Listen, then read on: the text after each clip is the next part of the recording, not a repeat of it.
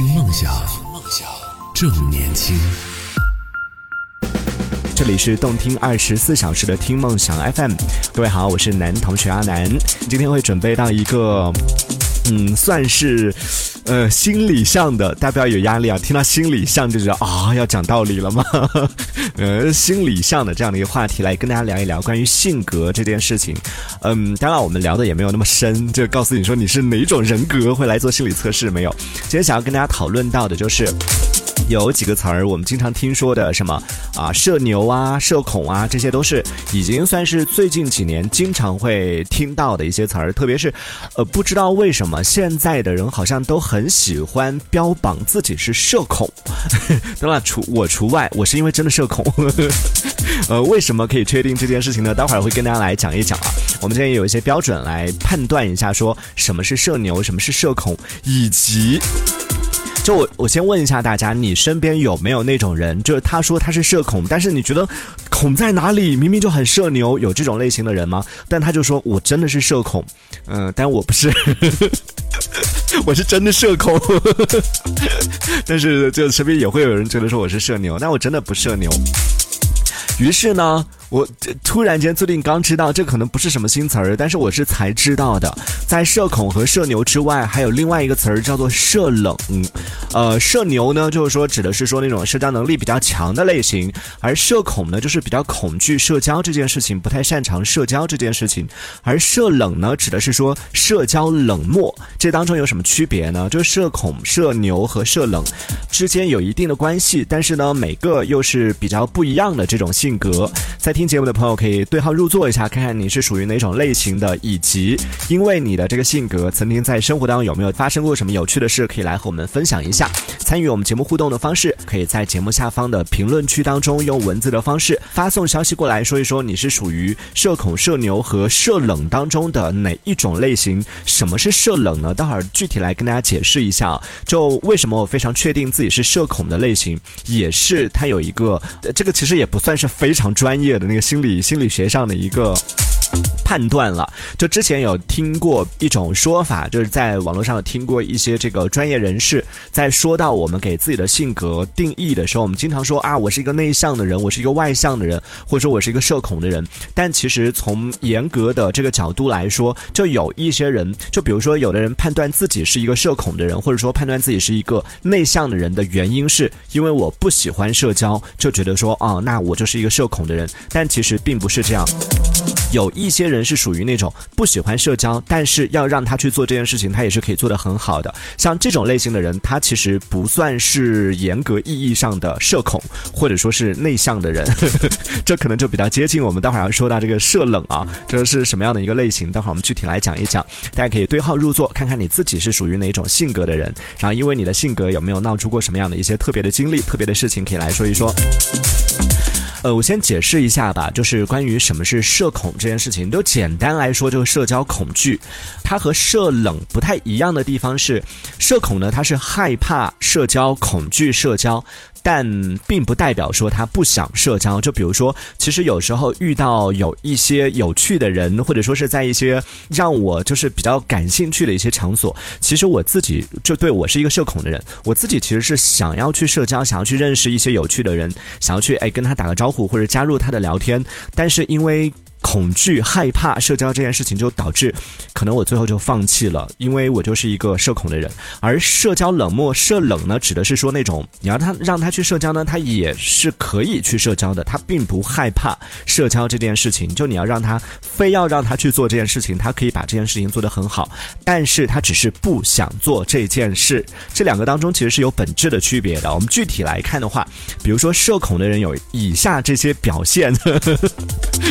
呃，大家可以来对照一下，看看你是属于哪种类型啊。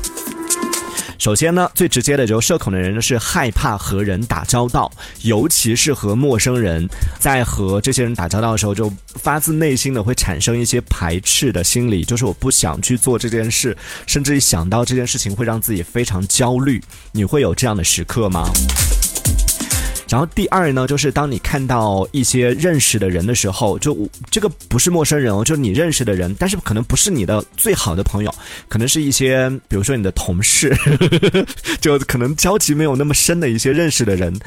遇到这些人的时候，你的第一反应不是主动去打招呼，而是想要赶快躲开，或者说是想要假装没有看到，再或者是赶快低头玩手机啊什么的。虽然这很不礼貌，但是我们不是不礼貌，而是真的。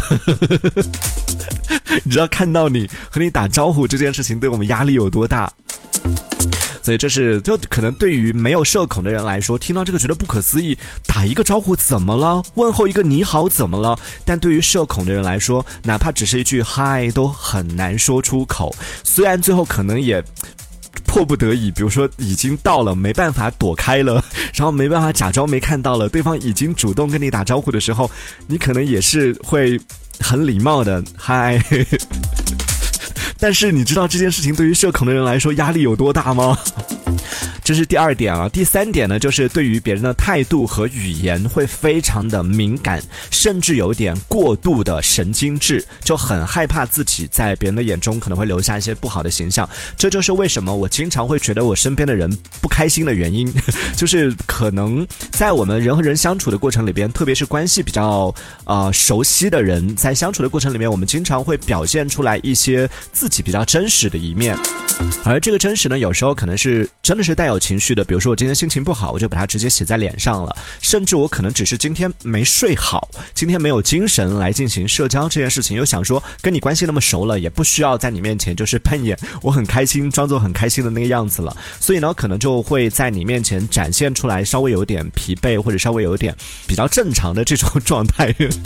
但是对于我来说，就当我看到别人啊，比如说我跟别人聊天的时候，当我很努力的讲出很长的一个句子，然后对方可能是。用嗯哦，或者是简单的几句话，连续可能两三句话，对方都是用很简单的答案来回答的时候，我就会开始在想，说我是不是最近有得罪他吗？我是不是聊这个话题触及到他的什么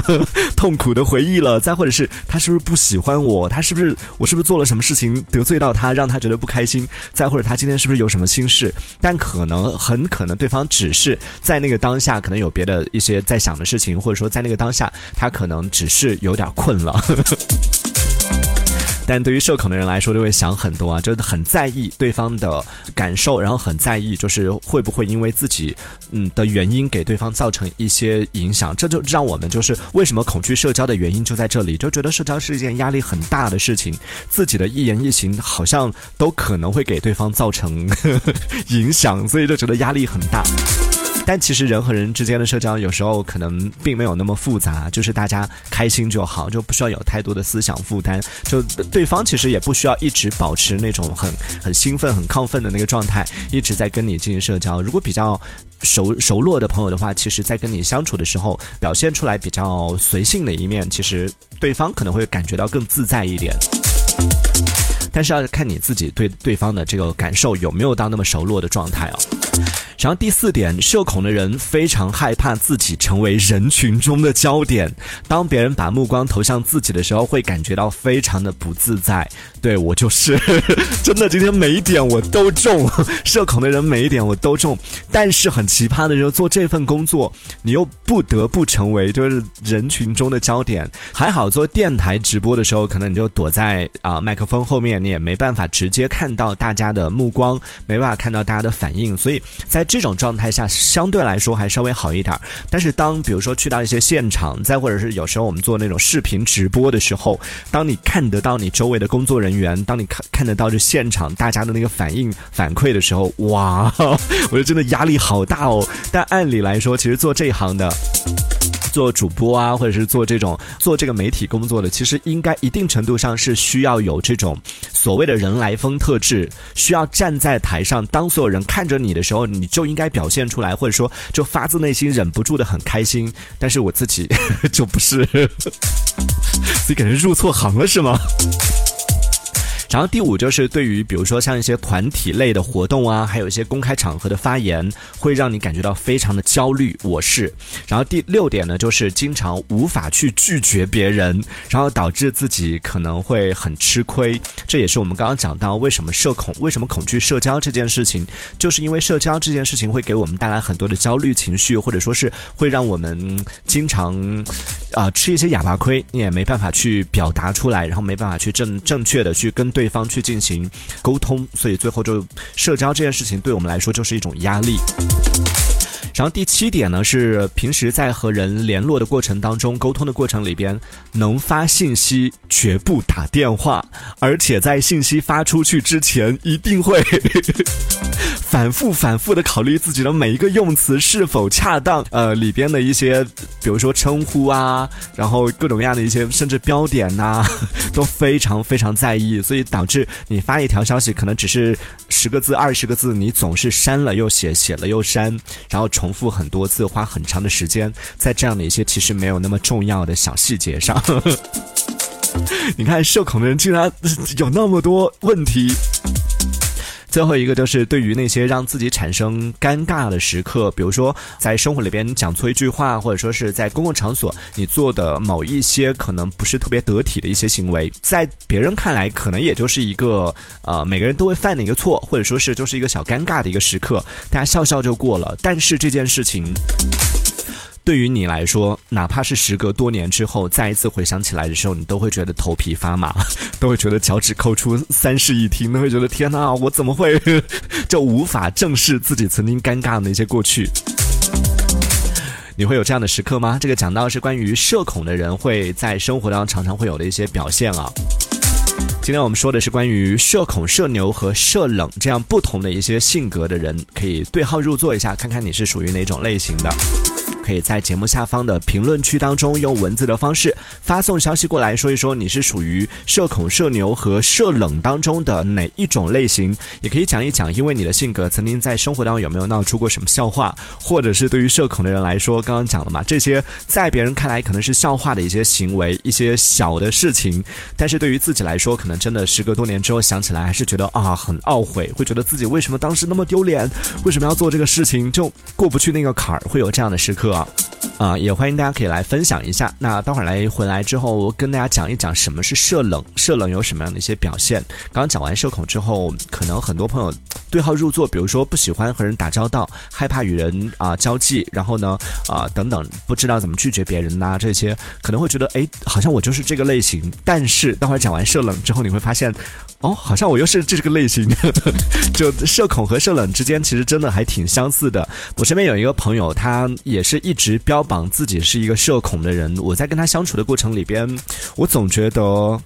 就他确实也不喜欢和人打交道，然后也确实挺抗拒这个和人社交这件事情的。我能感受得到，但是我又觉得他和我不一样，就是有一些时刻有有一些行为，就打个比方啊，比如说。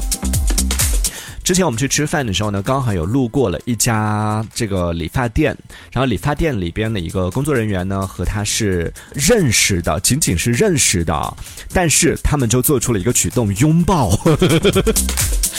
这让我跟一个仅仅是认识的人在大路上就在马路上见到之后去热情的拥抱，这件事情不可能发生在一个社恐的人身上。那个当下我就质疑他，我说：“你说你是社恐？对，社恐的人怎么可能在马路上会跟一个没那么熟的人去拥抱呢？”就在那个当下拥抱完，转过头来之后，我就说：“你们俩很熟吗？”他说：“没有啊，就去剪过头，然后认识而已。”我说：“那怎么会那么热情？” 我说：“那你为什么会拥抱他？”他说：“我没有想拥抱他，他已经伸开双臂了，我不去抱怎么办？” 所以他其实是抗拒这件事情，但是他可以做得很好。这就是所谓的社冷的类型。对，后来我看了一下这个社冷的解释之后，发现是这些关于社冷的解释就是他。具体有什么样的一些表现呢？我们待会儿在下一趴来跟大家具体讲一讲啊。听梦想，正年轻，正年轻。这里是听梦想 FM，听梦想，正年轻。